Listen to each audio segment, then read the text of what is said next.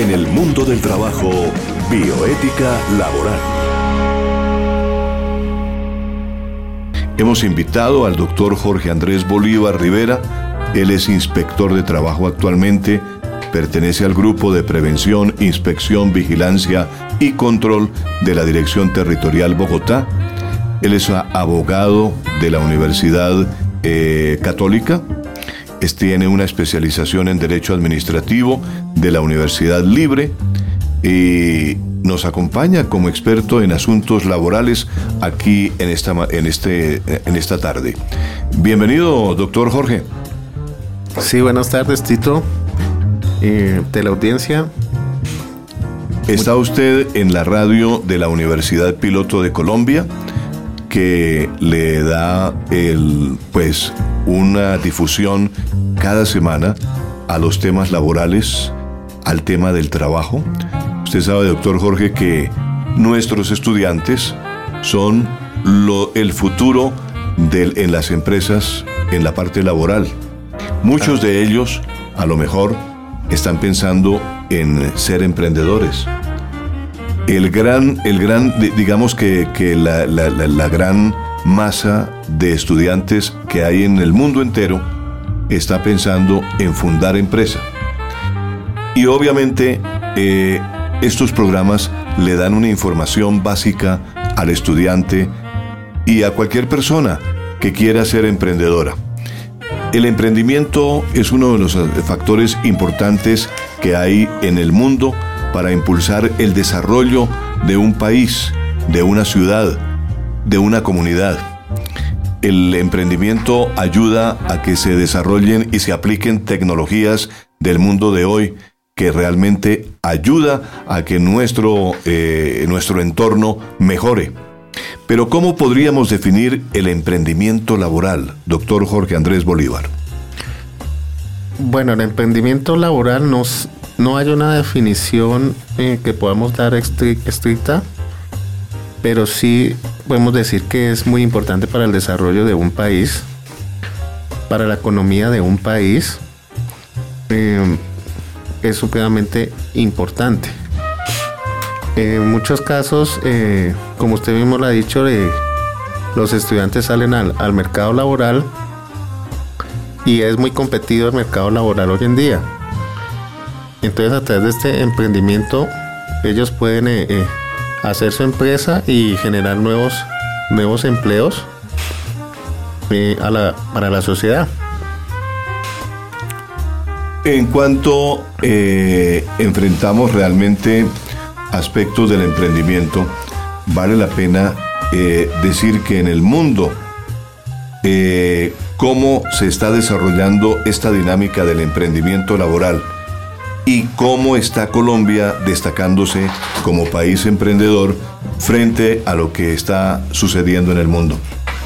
Bueno, en el mundo, lo que actualmente hay mucho, eh, ellos están en todo el mundo lo que es Norcorea, Estados Unidos están aplicando mucho emprendimiento laboral. Los empresarios, el eh, los gobiernos en sus planes de desarrollo están eh, enfocándose mucho en el emprendimiento laboral para desarrollar la economía de estos países.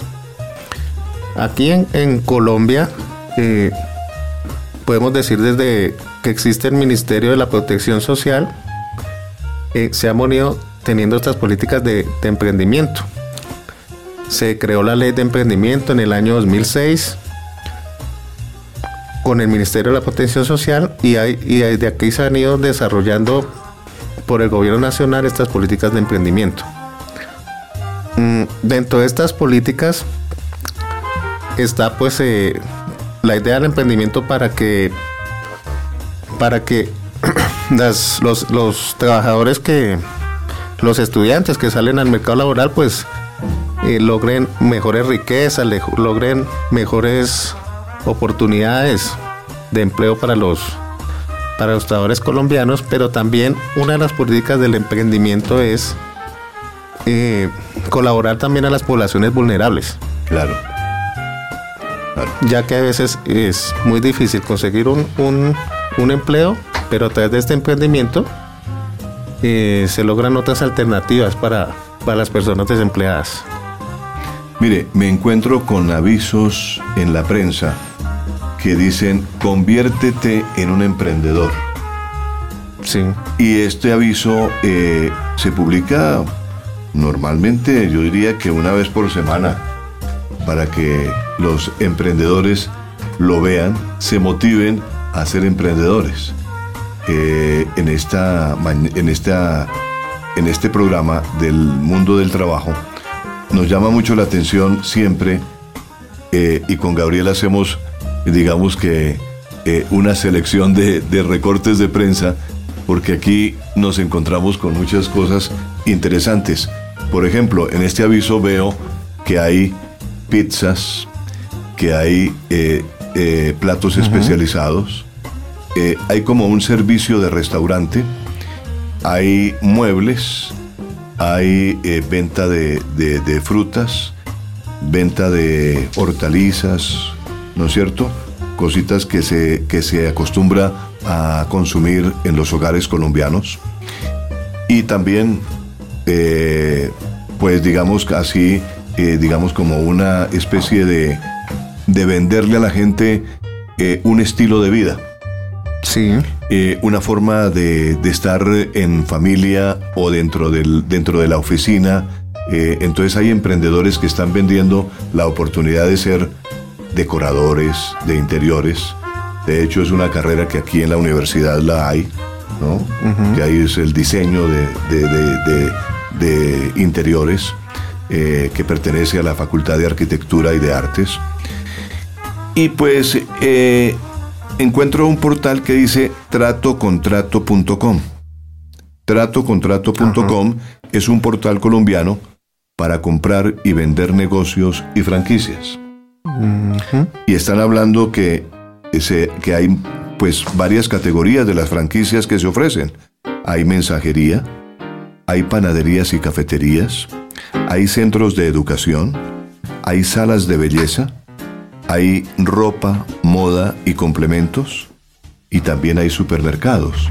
O sea, un emprendedor se puede mover dentro de esas franquicias que ofrece tratocontrato.com, valga la cuña, dentro del programa El mundo del trabajo y la bioética laboral, pero me asalta realmente la pregunta es, ¿qué se requiere en Colombia para ser emprendedor, doctor Jorge?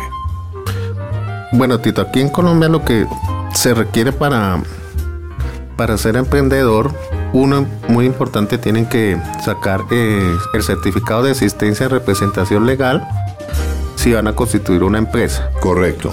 Eso se hace a través de una notaría, constituyendo la, la sociedad, inscribiéndola en Cámara de Comercio. Bueno, en ese caso, hay, eh, cuando hablamos de empresa, hay varios tipos de sociedades. Sí.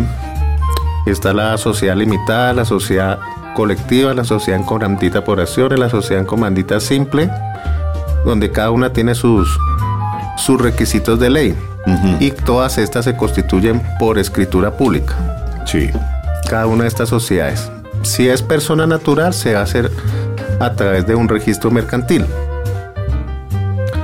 Eh, en cuanto cuando en cuanto es en cuanto a empresa igualmente si si lo que eh, eh, la persona eh, va a hacer, por ejemplo, medicamentos, tiene que tener una autorización del INVIMA. Y, y en ese caso también del Ministerio de Salud, ¿o no? No, solamente de, del, INVIMA. para, Ya.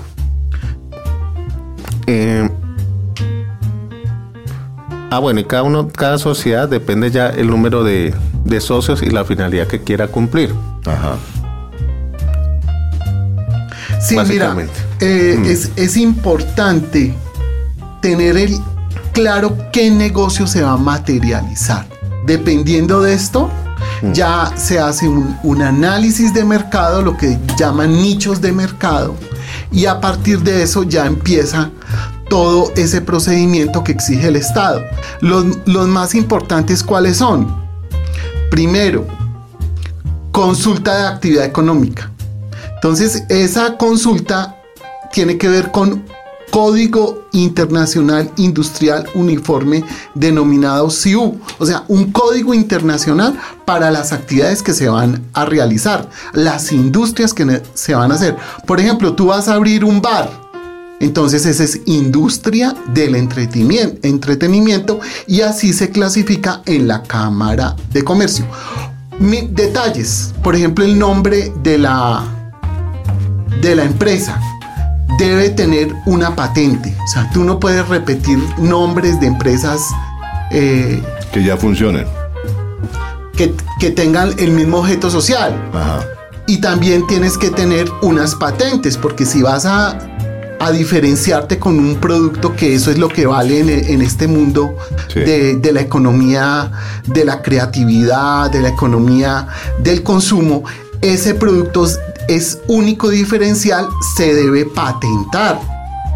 Entonces, consultar el nombre, que no sea repetido, hacer el registro único empresarial ante la Cámara de Comercio, los trámites ante la DIAN y registrar los libros contables ante la Cámara de Comercio.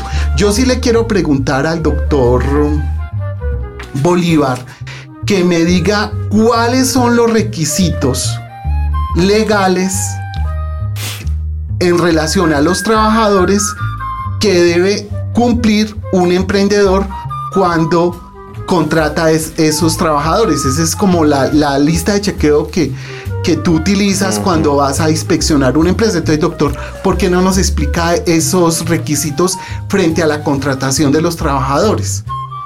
Bueno, ya si es una empresa, dependiendo del número de, trabajadores que tenga la, la empresa, eh, deberá tener eh, un comité de convivencia laboral, eh, un sistema de gestión de seguridad y salud en el trabajo, un reglamento interno de trabajo,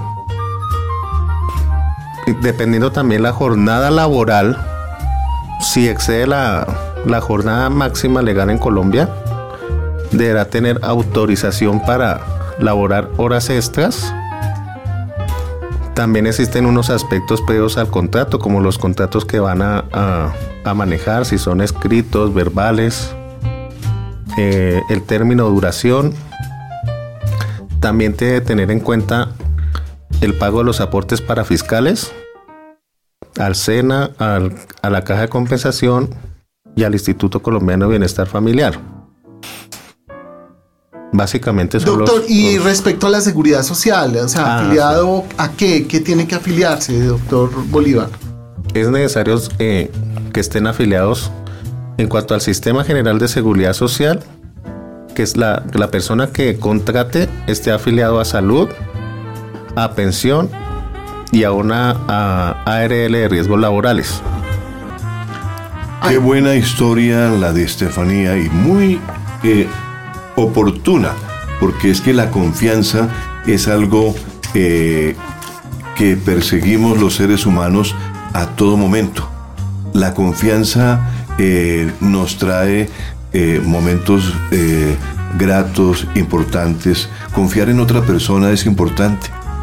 Confiar en un socio. Que confíen en uno también.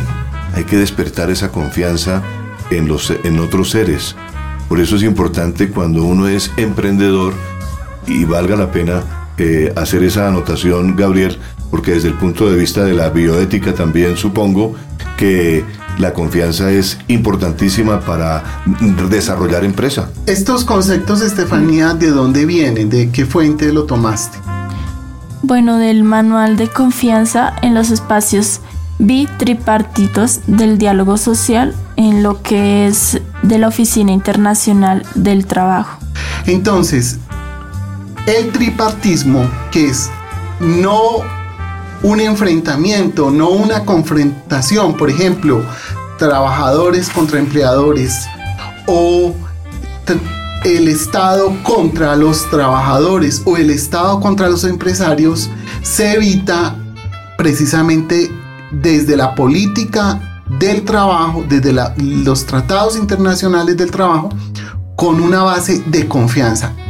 En, el trabajo, el valor más importante es la confianza. Es la hipótesis de que la persona con que estoy tratando no me va a quedar mal.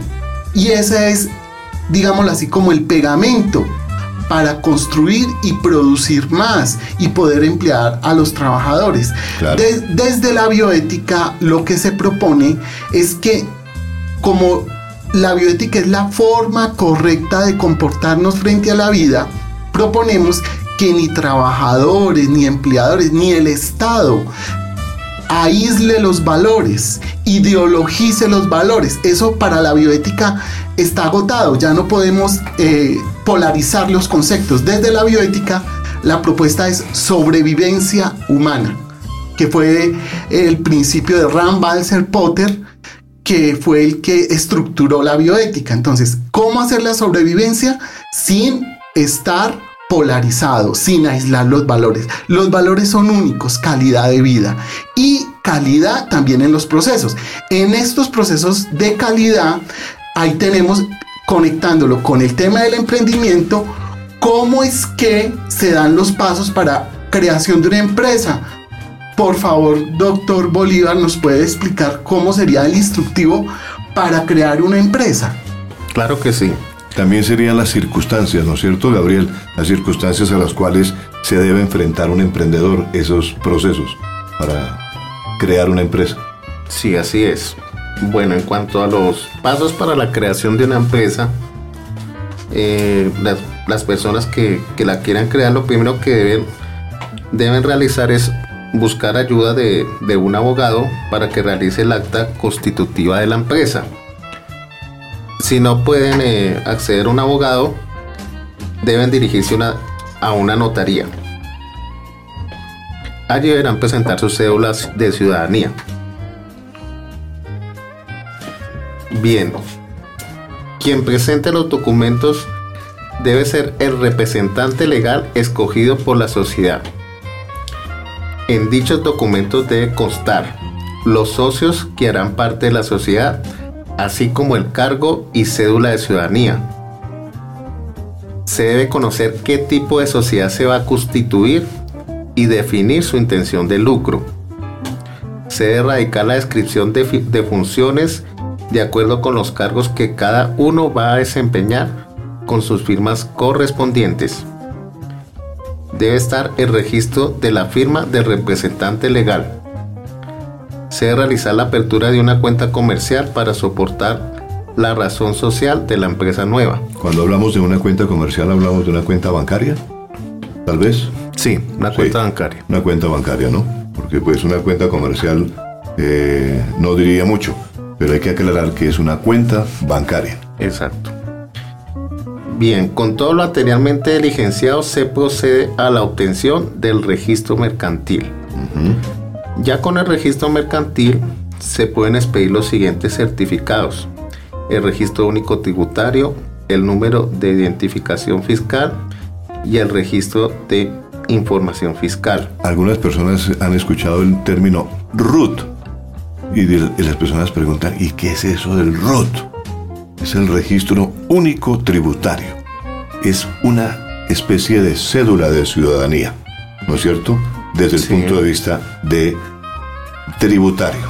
Tributario. Eh, uno empieza, diga, digamos, a figurar allá en la administración de Hacienda del país, empieza a generar toda una historia eh, cuando paga impuestos. Y esa historia es mediante un RUT, que se llama Registro Único Tributario. Bien importante esa parte, doctor Jorge. Sí, además es, eh, permite conocer si si la, la, empresa, el objeto social que, van a utilizar, existe otra, otra empresa con ese nombre. Claro, y además si es lícito, ¿no? ¿Cierto? Porque, Tiene que ser. Porque la DIAN es, una, es un organismo del Estado que vigila la licitud de los negocios también, desde el punto de vista fiscal aduanero. Claro, el objeto social de la empresa tiene que ser lícito. Claro. Debe ser así. Bueno, y mira, estamos en los temas legales, pero es que en este tema del emprendimiento hay algo que es, además de la confianza, un tema muy importante que yo quisiera que Estefanía lo explicara, que es el tema que es la motivación. Estefanía, háblanos de la motivación para crear una, empresa. Danos ese... E, ese, ese, ese término de motivación es importante, Gabriel, porque si uno no está motivado, si uno no tiene realmente la idea clara de lo que quiere, es difícil llegar a crear una empresa, ¿no es cierto? Sí. Vamos a ver cómo se motiva una persona. A ver. Pues las personas altamente motivadas para el desempeño escogen entre las tareas las que sean medianamente difíciles. Esto quiere decir que evitan las tareas extremadamente fáciles o extremadamente difíciles. Esto tiene que ver con que las personas motivadas para el desempeño quieren saber si trabajan bien y que también trabajan.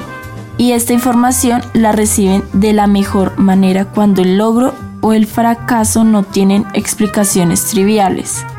Y mira, Tito, que el tema del emprendimiento de, primera mano lo vemos, bueno, eh, cómo yo creo una empresa, pero resulta, y esto va para los muchachos que entran al mundo del trabajo, que ese emprendimiento no se limita a crear una empresa, sino uno ser autoemprendedor para ganarse un espacio en una empresa. Claro, importante. ¿Cuáles serían esos aspectos o esos pasos para que un muchacho que entra al mundo del trabajo en una empresa o hace una pasantía se gane ese espacio laboral? Bueno, primero que todo, Gabriel, debe haber una disposición. Cuando uno está dispuesto, debe conocer el sector, la cultura organizacional, los procesos por los cuales se rigen el área, la empresa y los equipos de trabajo. Son factores claves para su relacionamiento. Como segundo valor está el que es importante que demuestre a su jefe directo que busca aportar más allá de la responsabilidad laboral. Es decir, es un valor añadido. Además, que refleje que tiene preocupación por superarse a sí mismo, hay que tener constancia. La constancia vence lo que la dicha no alcanza, decía nuestros abuelos. Y busque la calidad en el trabajo dentro de la compañía para alcanzar los objetivos fijados. Y también proponga ideas para darles a sus funciones el sello propio. Los idiomas. Es clave tener formación en ese tema, porque no pocas compañías se relacionan con los interlocutores o proveedores en idiomas como el inglés. Hoy en día el inglés es el idioma de los negocios. Fundamentalmente, si usted no sabe inglés, pues está fuera prácticamente del mercado. Sociabilidad como quinto requisito importante para lograr eh, sobresalir es que las organizaciones le entregan un valor extra a ese tema porque es crucial desarrollar un buen ambiente laboral ya que es el espacio donde se generan redes de contactos porque el mundo se hace a favor de los contactos, eh, en desarrollo de, las, de la parte social, ¿no es cierto? O sea, si usted no se relaciona con los demás, pues muy difícilmente va a progresar. Hay que desarrollar contactos no solamente a nivel nacional, sino internacional. Por eso las personas que tienen, eh, que tienen mundo, y lo dicen así, tienen vuelo. Es decir, esa persona vuela con los motores apagados. ¿Por qué? porque tiene mundo, porque habla inglés, porque no es eh, para ellos no es desconocido cualquier tema. Les pueden hablar de arte, de deportes, de gobierno, de política internacional y todos los temas los maneja. Esas son personas que triunfan en la vida. Para tener éxito es importante la sociabilidad. Y finalmente, Gabriel, compañerismo. Nosotros aquí somos amigos. Somos compañeros de trabajo. Hay que aprender a trabajar con distintas personas, con los departamentos, integrarse, formar parte de equipos. Igualmente es importante la disciplina para realizar el trabajo a cabalidad y entregarlo a tiempo. Todo esto da, eh, Gabriel, una, una situación bien clave porque el emprendimiento lleva eh, una motivación muy especial, de acuerdo a lo que nos decía Estefanía, porque el, emprendimiento es fundamentalmente confiar en uno, tener motivación, arriesgarse en la vida a ser empresario, que es difícil, ¿no?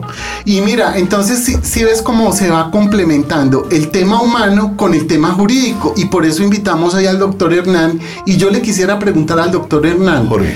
Eh, Jorge. Jorge, Jorge, Andrés. Jorge, Andrés.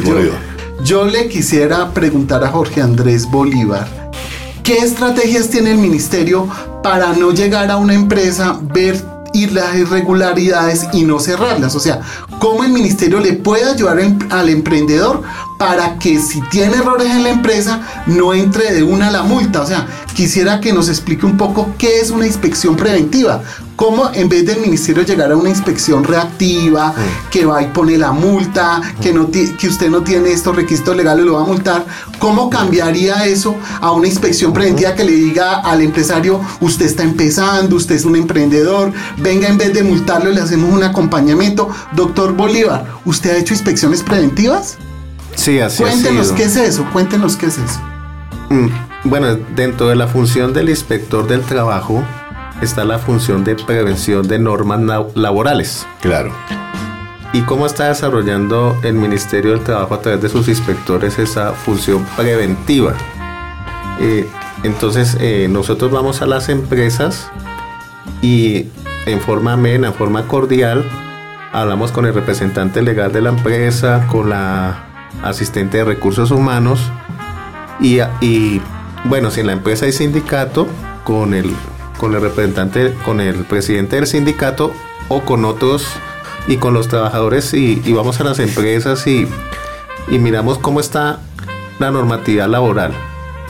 Si está, si la, si cumple con, con toda la normatividad laboral, entonces significa que la empresa está bien eh, si, si, de pronto eh, no tienen comité de convivencia, si de pronto no han implementado el sistema de gestión, entonces procedemos a realizar un acuerdo de mejora con el, con el representante legal. Claro, y se establecen unos plazos, me imagino. Se establecen unos plazos eh, en común acuerdo. Claro. Para que el representante legal nos dice nosotros como inspectores, yo mire, yo le, le implemento el sistema de gestión en, en un mes entonces podemos hacer un acuerdo de mejora. Y no lo multan. No. Porque es que hay un mito, Tito, en el Ministerio de Trabajo que, que llega, eso como el doctor Bolívar es realmente una policía del trabajo, entonces hay un mito de que no, que viene a sancionarme. Mira que existe ya una metodología. Claro. Basado precisamente en la confianza, porque lo bonito de una inspección preventiva es que se hace el acta de preventivo con los trabajadores o de cara a ellos. Inclusive la inspección de preventiva lo firman los trabajadores. Entonces los trabajadores en eso se les da, digámoslo así, como una inducción sobre las leyes laborales y se les dice, bueno, ustedes acá, por ejemplo, han utilizado eh, los espacios de comunicación con la empresa, ustedes acá se les ha garantizado el pago de las horas extras. Mira que en las empresas, la mayoría de las empresas no tienen resolución de autorización de horas extras. En el 2014 hicimos aproximadamente 22 inspecciones preventivas y de esas 22, 12 empresas no tenían resolución de autorización de horas extras. Eso es una falla común. Pero bueno, ¿qué saca el ministerio con sancionarla por no tener horas extras? Entonces no hagamos una preventiva. Vengan trabajadores, ¿cuántas horas trabajan ustedes? ¿Cómo es el interrogatorio que tú le haces a ellos o cómo es esa reunión? Doctor Bolívar. Bueno, yo llego a la, a la empresa, hablo con el representante legal y pregunto si hay organización sindical si la empresa tiene organización sindical para que se haga presente el presidente del sindicato. Claro. Y eh, un representante de los trabajadores. Inicio la diligencia, me siento con, con todas las partes y les pregunto que eh, hago una serie de preguntas a ver si, si están cumpliendo o no con la normativa laboral. Indago, indago a ver si están cumpliendo con la normativa laboral. Y si veo que hago falta, hace falta algo, pues lo sugiero que sea el tema para, la, para que hagamos un acuerdo de mejoras. De acuerdo. Y bueno, si yo veo que está cumpliendo toda la normatividad, entonces sugiero a, a los trabajadores, al representante de la organización sindical, si quieren que abordemos un tema que ellos consideren que, que hace la falta en la empresa para un mejor cumplimiento de normas laborales. Y ahí siempre surgen inquietudes de los trabajadores, sobre todo el presidente de las organizaciones sindicales, si hace falta eh, que implementemos estas cositas y como la impresión preventiva busca que se un cumplimiento de las normas laborales, ahí hacemos ya el acuerdo de mejora. Hemos hablado varias veces en este espacio del mundo del trabajo y la bioética laboral, cuáles son realmente las perspectivas que ofrece el mercado, cuáles son realmente requisitos para funcionar como empresa. Hemos hablado varias veces en este espacio y lo reiteramos aquí porque es fundamental que una persona que piense en fundar una empresa tenga claridad sobre meridiana sobre ese aspecto, ¿no es cierto?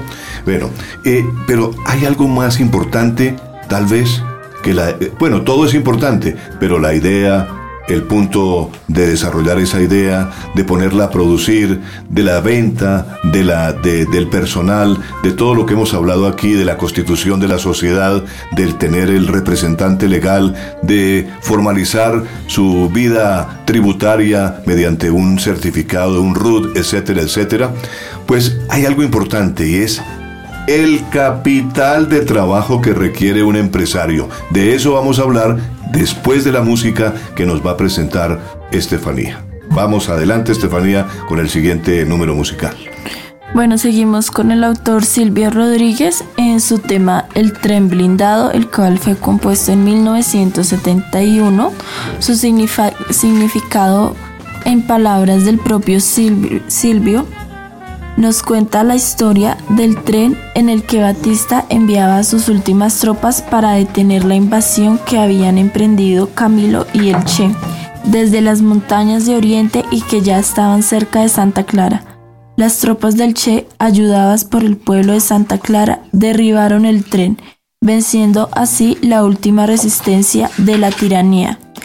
Algunos de sus vagones quedaron allí y comenzaron a crecer las flores a su alrededor, cumpliendo además una utilidad social para que los jóvenes tuvieran un lugar donde estar en la intimidad.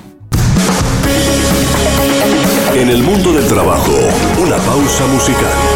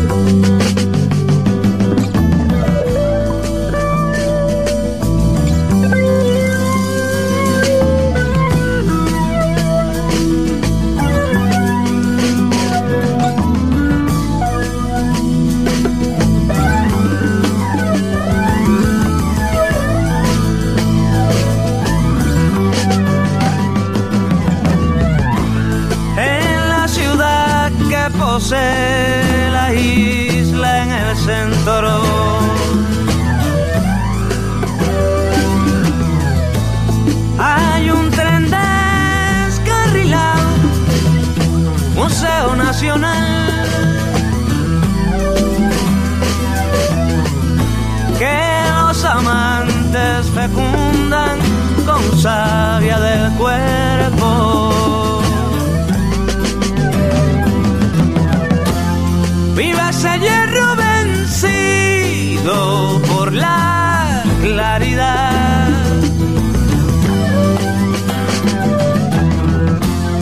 Vivas hierro vencido por la claridad.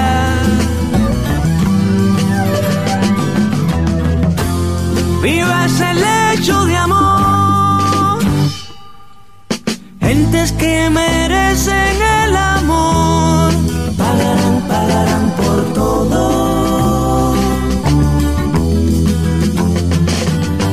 Porque el que merece suele ser el que suele tener TV.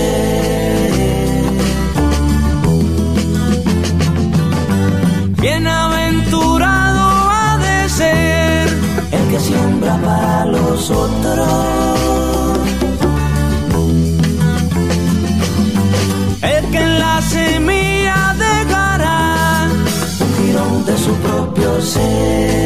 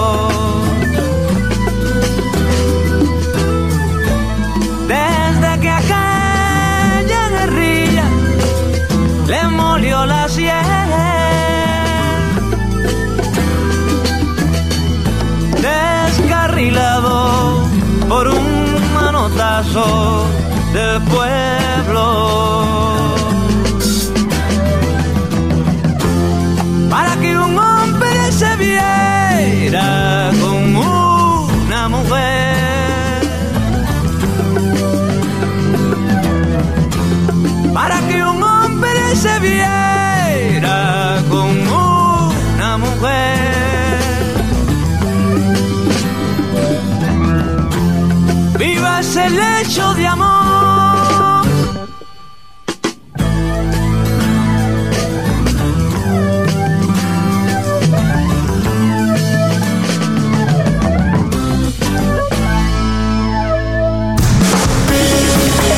En el mundo del trabajo, políticas públicas de Estado. El Estado es un ente que realmente es muy grande y ha creado una serie seguramente de mecanismos para financiar a los emprendedores. Doctor Jorge Andrés, cuéntenos un poquito acerca de esa eh, eh, importante eh, gestión que puede hacer el Estado o la banca privada en un momento determinado para poder financiar a los, a los emprendedores.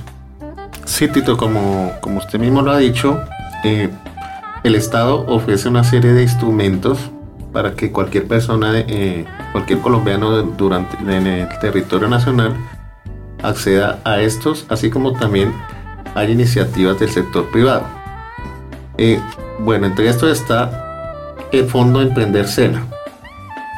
Allí los, eh, lo- los ciudadanos pueden acercar a la, a la calle 57, número 869, aquí en la ciudad de Bogotá, o comunicarse a la línea nacional 018-910-1270 o al teléfono 592-5555. También existe el proyecto de apoyo al desarrollo de la microempresa rural PADEMER. Allí los ciudadanos se pueden acercar a la avenida Jiménez número 765, el Ministerio de Agricultura, Agricultura y Desarrollo Rural o pueden llamar al teléfono fijo 334-1199. Bueno, eso en cuanto a la, digamos, eh, eh, fondos que existen por parte del Estado. La banca privada ha desarrollado también una serie de ayudas, eh, digamos, de, de- de créditos, en donde los emprendedores pueden acudir perfectamente a esos mecanismos de financiación, ¿no es cierto? Sí, Tito. Existe Bancoldex. Los, ciudadanos se pueden acercar a la calle 28, número 13 a 15, piso 38 al 42, comunicarse a la línea nacional 018000 915 300 o al teléfono 382 1515. Existe también el Fondo Nacional de Productividad y Competitividad del Ministerio de Comercio, Industria y Turismo, ubicado en la calle 28, número 113 a 15 y al teléfono fijo 606-7676 o la línea nacional 018000 913 1311. Existe, y, sí. y tenemos eh, ya más actualizado eh, un, un ente público que se llama Impulsa, que hace convenio con las universidades para ayudarle a los muchachos en sus planes de negocios y emprendimiento. Es muy importante este tipo de espacios porque da una asesoría integral. Es decir, es el mismo esfuerzo que estamos haciendo en este momento, no solo decirle al, al joven, mira, que hay un capital o cómo se puede usted enganchar al mundo empresarial, sino también decirle sus fortalezas que hemos hablado mucho en estos programas y que hoy le hicimos, digo, como una especie de espacio hablando de esas habilidades blandas. Hoy de qué hablamos? De la confianza, una habilidad blanda. Otra habilidad que nos habló Tito, la sociabilidad. Entonces, el tema del emprendimiento es integral. No puedes dejarlo únicamente, mecánicamente, búsqueda de capital o trabajar, sino también que esa persona que entra al mundo del emprendimiento esté motivado o como dicen, que tenga adrenalina para el trabajo. Sin, sin olvidar que uno como ser humano no puede estar dedicado solo a trabajar. Nosotros necesitamos tiempo no solo para trabajar, sino también para vivir. Ese equilibrio es necesario para lograr un éxito en el mundo del trabajo. Y resumiendo, pues tenemos entonces, Gabriel, lo que decíamos anteriormente. Podemos tener la magnífica idea, pero esa magnífica idea que está en nuestra mente, la tenemos que materializar de alguna forma. Tenemos que trasladarla al papel, al computador. Y entonces en el computador surgen preguntas. ¿Cómo la produzco esta idea? ¿Cómo la masifico si es que su proyecto es llevarlo masivamente a todo el mundo? ¿Cómo realmente debo prepararme como emprendedor eh, empresarialmente, organizacionalmente? De tal manera que acudo también a los abogados que me pueden dar una luz con respecto a la parte jurídica, con respecto al manejo propiamente comercial, en fin, toda la parte que dice Gabriel que es fundamentalmente integral. Todos los factores integrales para ser un buen emprendedor. Bueno, pues hemos tratado de dar una visión aquí en este espacio del mundo del trabajo y la bioética laboral de orientación a quien escuche este programa, que lo puede repetir varias veces, que nos puede escribir también y si requiere alguna consulta, Gabriel, por favor, demos un correo. Un correo para que nos escriban. Pueden eh, consultar a gomezm Exactamente. O el correo también, el doctor Bolívar nos puede dar su, su correo y su celular para que si alguien quiere preguntarle sobre el emprendimiento, pues pueda absolver esas consultas. Sí, claro que sí. Eh, mi correo es jbolívar arroba mintrabajo.gov.com. Mi número celular es 300-385-2677. Gracias, doctor Bolívar, por estar aquí en esta en esta tarde, en este espacio. Y ahora, Estefanía, en la despedida del programa, nos tiene otro musical. A ustedes mil gracias por acompañarnos. Les deseamos muchos éxitos en el emprendimiento y en todas sus actividades y nos encontraremos dentro de ocho días en otro espacio de El Mundo del Trabajo y la Bioética Laboral, solamente aquí en Unipiloto Radio, la radio de la Universidad Piloto de Colombia. Estefanía nos despide el programa con un musical. Finalizamos con el autor Eduardo Gatti con su tema Los Momentos. Eduardo Gatti nació en Santiago de Chile en el año 1949. Es un cantante y guitarrista chileno conocido tanto por su participación en el grupo Blobs como por su carrera de solista. Entre sus mayores éxitos se cuentan temas como Los Momentos, compuesta en 1970, y El Navegante. En el mundo del trabajo, una pausa musical.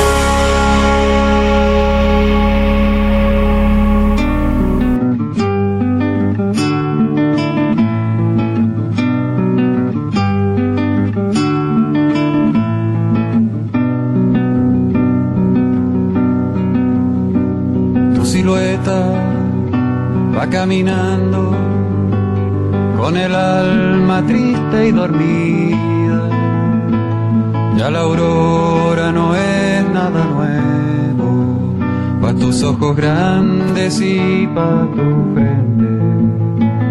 Ya el cielo y sus estrellas se quedaron mudos, lejanos y muertos pa' tu mente ajena. Nos hablaron una vez cuando niños, cuando la vida se muestra entera, que el futuro que cuando grande, ahí murieron ya los momentos, sembraron así su semilla y tuvimos miedo, temblamos y en esto se nos fue la vida.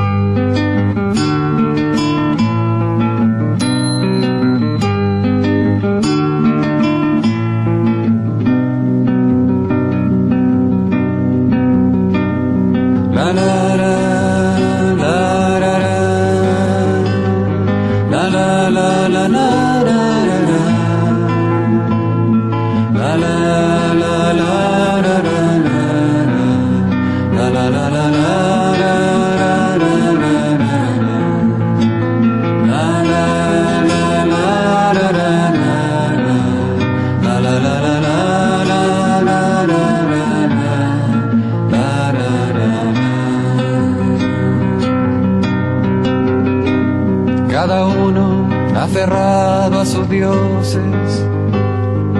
Productos de toda una historia, los modelan y los destruyen, y según eso ordenan su vida.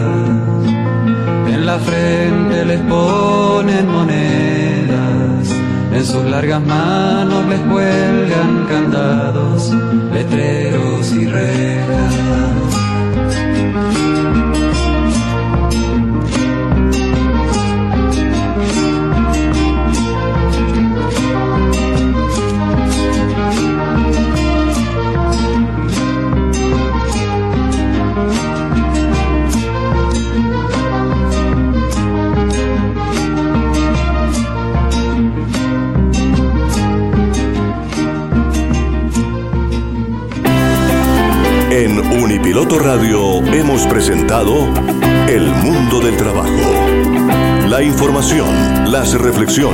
El análisis, las posibilidades del ser humano y las tendencias actuales en un mundo donde la capacidad, formación y experiencia de las personas son vitales para sobrevivir en el mundo laboral. El Del Trabajo, un programa realizado en Unipiloto Radio bajo la dirección del abogado con maestría en bioética Gabriel Ignacio Gómez Marín.